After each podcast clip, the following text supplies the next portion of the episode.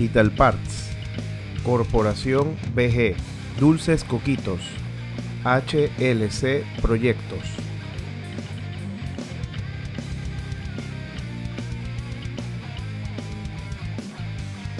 Hola, hola, bienvenidos a Maestranza, segunda temporada, con nuevo contenido de análisis político mundial, de análisis histórico y también con un nuevo producto que se llama Venezuela Resiliente.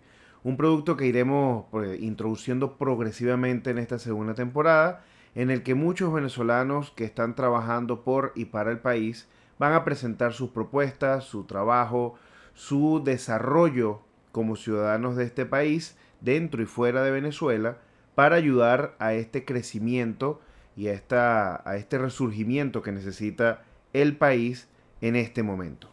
En la música está el señor Juan Carlos Méndez, encargado de la creación de los fondos musicales de la segunda temporada de Maestranza, a quien debo agradecerle enormemente por aportar su talento eh, en esta segunda temporada de, de nuestro podcast. Hay aliados comerciales que han apoyado el crecimiento y, e impulsan el contenido que tenemos en Maestranza. Tenemos acá a Ital Parts, tenemos a Corpo VG, Dulces Coquitos y también está HLC Project Management. Así que todo esto se hace con el mayor, del, el mayor de los cariños para ustedes porque mm, hay necesidad de conocer un poco más a profundidad.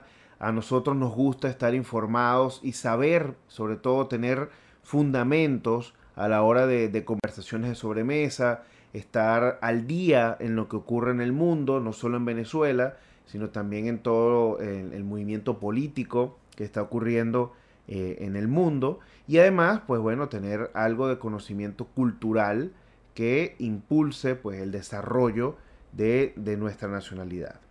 Esa es la base de lo que es Maestranza, el podcast en su segunda temporada. Estamos muy emocionados como, como grupo, con nuestros aliados también estamos creando muchas cosas. Hay personas cercanas y referidos también que están grabando, que estamos creando para ustedes estos aportes que tanto necesita Venezuela para poder crecer y sobre todo para poder demostrarle al mundo que de verdad somos capaces de resurgir y de ser resilientes todas las veces que sea necesario.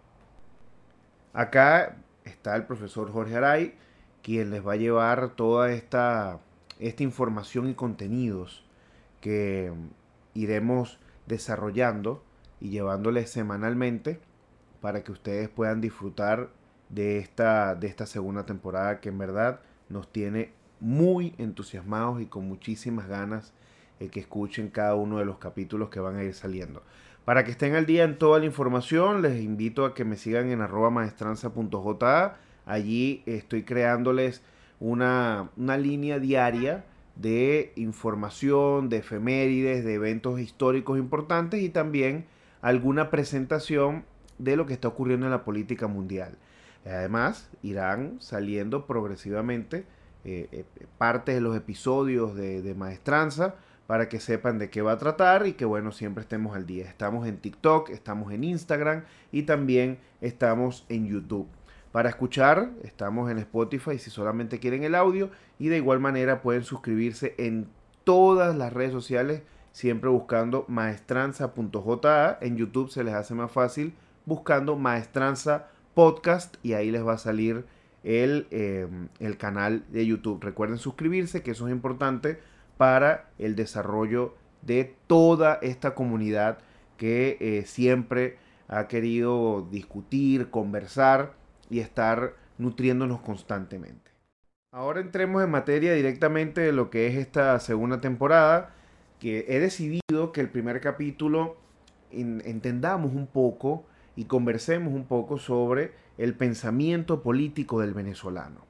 Si nosotros vamos a la calle comenzamos a consultarle a, personas, a ciudadanos de Venezuela, aunque hayan migrado a otros países cercanos, familiares, amigos, compañeros de trabajo, compañeros de estudio, siempre surge una pregunta con respecto al futuro de Venezuela. ¿quién puede arreglar esto? De hecho, hay, hay una, una discusión constante en redes sociales que es la de si Venezuela se arregló. Y bueno, para responderla de una vez en este primer episodio, Venezuela no está arreglada, está muy diferente. Yo la calificaría como diferente en comparación a los años críticos más recientes del 2016, 2017. En, este, en esta época del 2022 está diferente. Hay, hay comida en los anaqueles, hay productos, hay mucha variedad, tanto nacional como internacional. Lo complicado está en conseguir el dinero necesario para cubrir todas las em, áreas y, y necesidades que tiene un venezolano o como cualquier ciudadano del mundo. Pero cuando hacemos esta revisión, nosotros nos consultamos constantemente quién es el que puede resolver estos problemas. Y ahí está el verdadero eh, elemento que quisiera conversar con ustedes en este primer capítulo. Porque siempre tiene que haber un quién, no un qué, no un cómo, sino que siempre buscamos un Mesías, una persona que llegue y ponga orden y resuelva. Yo tengo una teoría, y es la que voy a plantear en esta, en esta ocasión. Yo creo que eh, el principal problema que tenemos los venezolanos es que el sistema educativo eh, del colegio, el, escolar, la educación formal, es decir, colegio, universidad, eh, está muy enfocada en enseñar la política, la historia, las materias de sociales que a veces dejamos a un lado y creemos que, bueno, no son las importantes porque quizás no es el centro de mi carrera universitaria o no está en el área de interés principal como estudiante de colegio porque, bueno, me preocupo más por materias como matemática, las más científicas, pues química, física, biología, eh, y dejamos a un lado sociales. Pero el hecho de cómo nosotros hemos estructurado la enseñanza de la política y de la historia de Venezuela y del mundo ha generado una influencia clave y directa en nuestra forma de pensar. Si nos ponemos a revisar cómo nos han enseñado la historia de Venezuela, y no lo estoy diciendo a modo de crítica destructiva, lo estoy diciendo como un, como una, como, un punto de, de, quiebre y de análisis del por qué nosotros pensamos en ese quién, en ese Mesías, la historia de Venezuela siempre la hemos dividido de una forma muy presidencialista, muy caudillista, muy eh, incluso hasta, hasta en formas muy autoritarias, pudiéramos decirlo. ¿Por qué? Y les voy a poner un ejemplo para que eh, nos podamos entender rápidamente. No me gusta explicar las cosas con ejemplos, pero aquí aplica claramente. Cuando vemos la historia de Venezuela en el colegio, lo primero que analizamos es la, población de, América, la población, o sea, los movimientos del mundo. Y allí tratamos de ver quiénes son los principales líderes. Entonces empezamos a ver por ejemplo, eh, las civilizaciones que dominan y comienzan a surgir reyes, comienzan a surgir caciques, comienzan a surgir emperadores, pónganle el nombre que ustedes quieran. Y empezamos a analizar los aportes, los desarrollos, la tecnología basándonos en esa persona. Luego viene la conquista y colonización y empezamos a darles nombre directamente desde Cristóbal Colón, Hernán Cortés, ponga el nombre que usted quiera, pero estudiamos la colonización y conquista del territorio americano basándonos en hombres, Pizarro, eh, cualquiera de estos conquistadores españoles que vinieron a América en nombre de la corona, en nombre de, la religión católica, de la fe católica. Y pues bueno, vamos viendo cómo ellos instauraron el sistema y cómo ellos fundaron ciudades. Eh, pasando esta época colonial que muchas veces la vemos a muy vuelo de pájaro, pero eso también tiene un fuerte, eh, una fuerte incidencia en el siguiente proceso, que es el de la independencia, aquí es donde empieza lo más rudo de, em, del diseño y, del, y, de la forma de, hacernos entender cómo, cómo funciona la política. Porque inmediatamente pasamos a movimientos preindependentistas y empezamos a hablar de Francisco de Miranda, por lo menos en el caso de Venezuela. Hablamos de Francisco de Miranda, hablamos de eh, Wally España y aquí ya empiezan nombres. Empiezan a tener protagonismo nombres que em, aportaron una idea, aportaron un ideal y desarrollaron su, crecimiento como eh, hombres de la política y del poder con su figura, hasta que llega Simón Bolívar. Cuando hablamos de Simón Bolívar, pues bueno, le dedicamos un año completo a hablar de la independencia de Venezuela basada en el pensamiento bolivariano. a leer sus documentos, a ver cómo fue su, su auge, desarrollo y caída como líder no solo venezolano, sino a nivel de Sudamérica, en la fundación de, incluso hasta de países como Bolivia, que es un invento del propio Simón Bolívar, pero eh, vemos cómo la figura del hombre tiene un poder absoluto. Se acaba la vida de Bolívar en 1830 y para Venezuela comienza una sucesión de nombres constantes, o sea, se desarrolla a profundidad el caudillismo y vemos nombres como José Antonio Páez, Ezequiel Zamora, Antonio Guzmán Blanco, es decir, comenzamos a ver la historia de Venezuela no como sociedad, no como cultura, no como nación, sino que la vemos como un hombre que dirigía algo. O sea, no, no, hay una, no hay una explicación, no está el vínculo entre lo que es el poder político y el desarrollo de una nación. ¿Qué es la nación? La gente que tiene cosas en común, cultura, historia, en algunos casos religión, eh, tienen eh, un folclore desarrollado que los une, que los identifica, que es lo que le da esa, em, ese desarrollo a, las personas que viven en el mismo espacio. Entonces perdemos un poco ese vínculo y, y los muchachos en los colegios y en las universidades no entienden que el desarrollo de un hombre como presidente del país tiene un reflejo en la población. Entonces empezamos a analizar golpes de Estado, movimientos políticos, eh, aspectos positivos, hacemos cuadros comparativos. Esto es una pasión por parte de muchos profesores de historia, hacer cuadros comparativos entre aportes y errores del presidente de turno y comenzamos a ver una sucesión de golpes de Estado. ¿Y dónde está la gente? Cuando entendemos que lo que ocurrió en el país tenía consecuencias en la población, que había desarrollo, que había una gente, había una persona, había un, ciudadano que se estaba eh, creando con su pensamiento y que lo estamos dejando de lado por solo enfocarnos en una sola figura.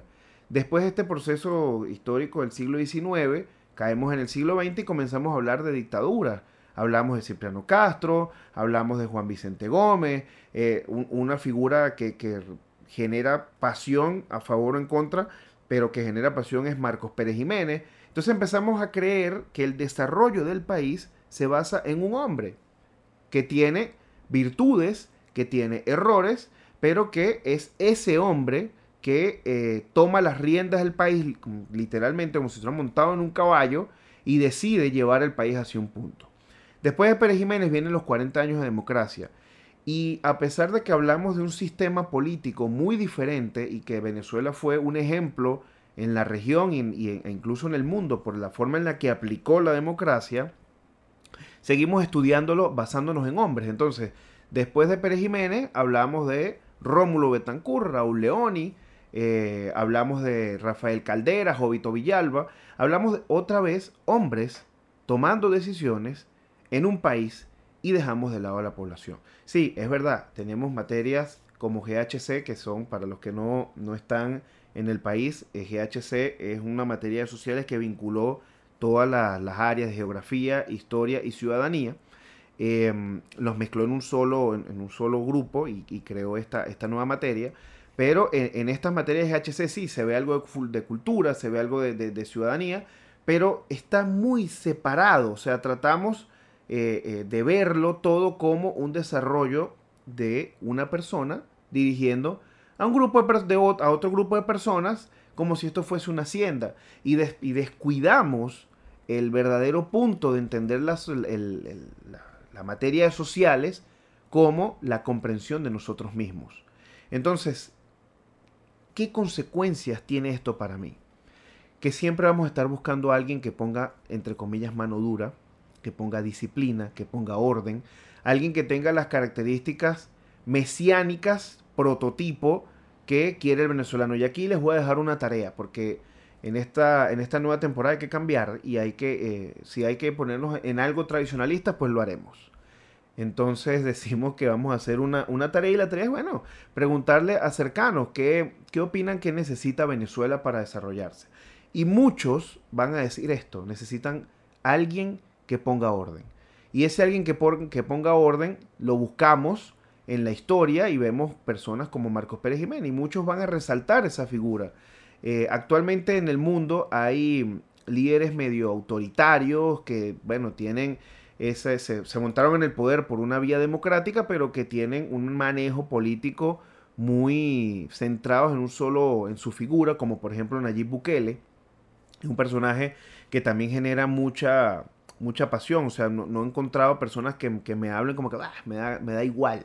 No, hay gente que dice que es un excelente presidente que de verdad se ha preocupado por su país y he encontrado personas que me dicen que es un dictador suelo agresivo, violento y hasta ciertos puntos vulgar. Que bueno, que sí, ha logrado controlar el tema de la, del crimen, de las mafias, las maras, que son estas grandes eh, bandas delictivas de crimen organizado que bueno, han controlado gran parte de Centroamérica y que en, el país centroamericano eh, pues han decidido eh, controlarlos de una forma igual, con violencia, ¿no? Y bueno, obviamente esas mejoras han hecho que la sensación dentro del país sea de, un poco más de calma, de mejoría, pero ¿a qué costo? Entonces aquí me apalanco para decir que eh, la enseñanza de los, del área de sociales en muchos países de Latinoamérica está muy atrasada y esto genera una dependencia grotesca vulgar y gigantesca en la figura de una persona. Cada vez que hay elecciones en el mundo, sobre todo en la región de, cercana a Venezuela, los venezolanos estamos como en un pánico, entramos como en, pánico, ¿no? Y empezamos a ver, este, este es comunistoide, socialista, es de izquierda, este es el de la derecha, entonces este es el bueno, no, este país porque este, este sí tiene ideas buenas, el otro no. Y no vemos y no analizamos realmente cuál es el plan país. Y nos pasa aquí mismo en Venezuela.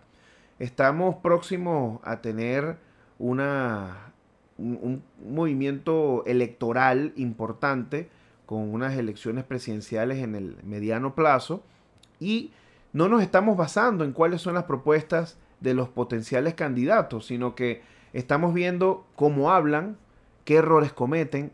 Sí, bueno, es verdad que desde la cuenta de maestranza nos hemos burlado de algunas, eh, de, algunas presentaciones de estos candidatos o precandidatos, pero eh, lo, hacemos con la intención de, reflejar que esta gente está hablando de cosas, pero no está proponiendo un plan país. No hay una estrategia eh, que desarrolla Venezuela por lo menos en 30 años.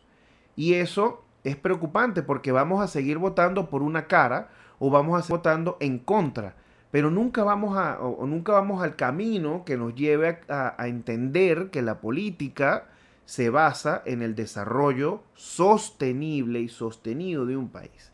Es decir, que haya una propuesta, un plan, un proyecto, una meta y que esas metas se cumplan objetivos en corto, mediano y largo plazo. Esas propuestas no hay.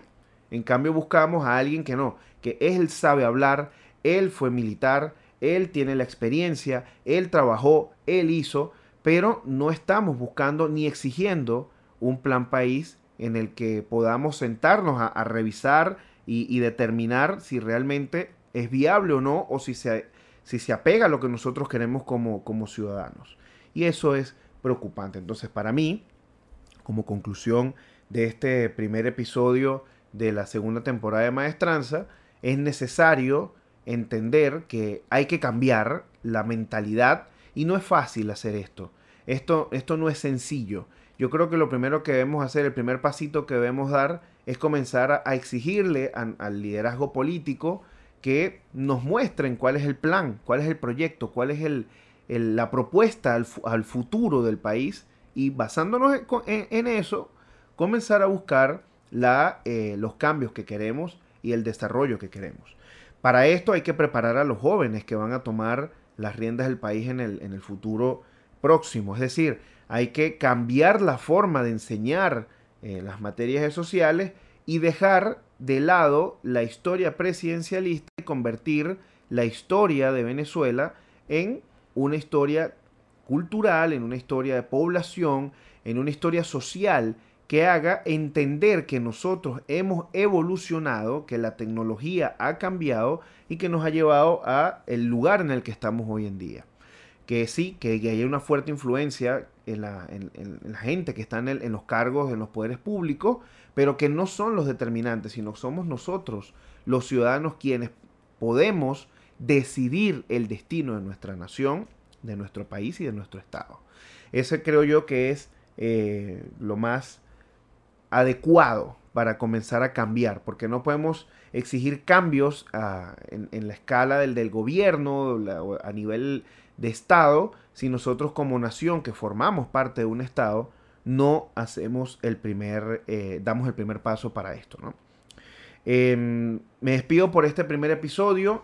Vamos a, continuar semanalmente emitiendo capítulos de maestranza. Por favor, recuerden seguirme en arroba maestranza.ja. Estamos en Instagram, estamos en TikTok, en YouTube, Spotify, eh, Apple Podcast, en todos los, canales o en cualquiera de, las, de, los streaming que ustedes utilicen para, para, podcast. Pero recuerden suscribirse a mi red eh, social para que estén al día sobre el contenido que vamos a ir lanzando poco a poco. Em, agradecerles el apoyo que han tenido a lo largo de este tiempo de maestranza, los más de 3.000 seguidores que tengo en, Instagram. Eh, es, es para mí un sueño hecho realidad poder conversar, poder tener una ventana en la cual hay un intercambio con ustedes y para mí es importantísimo estar siempre aumentando esta comunidad que es bien exigente, que es muy intelectual y que además, como les dije al principio, le gusta estar informada y tener el fundamento, sobre todo para poder aportar y poder desarrollar a Venezuela o a cualquier lugar del mundo en el que nos encontremos. Así que bueno, nos despedimos hasta la próxima. Muchísimas gracias nuevamente. Arrancó la segunda temporada de Maestranza. Hay muy buen contenido, hay muy buenas cosas que vienen en camino. Así que los espero. Nos vemos en la próxima.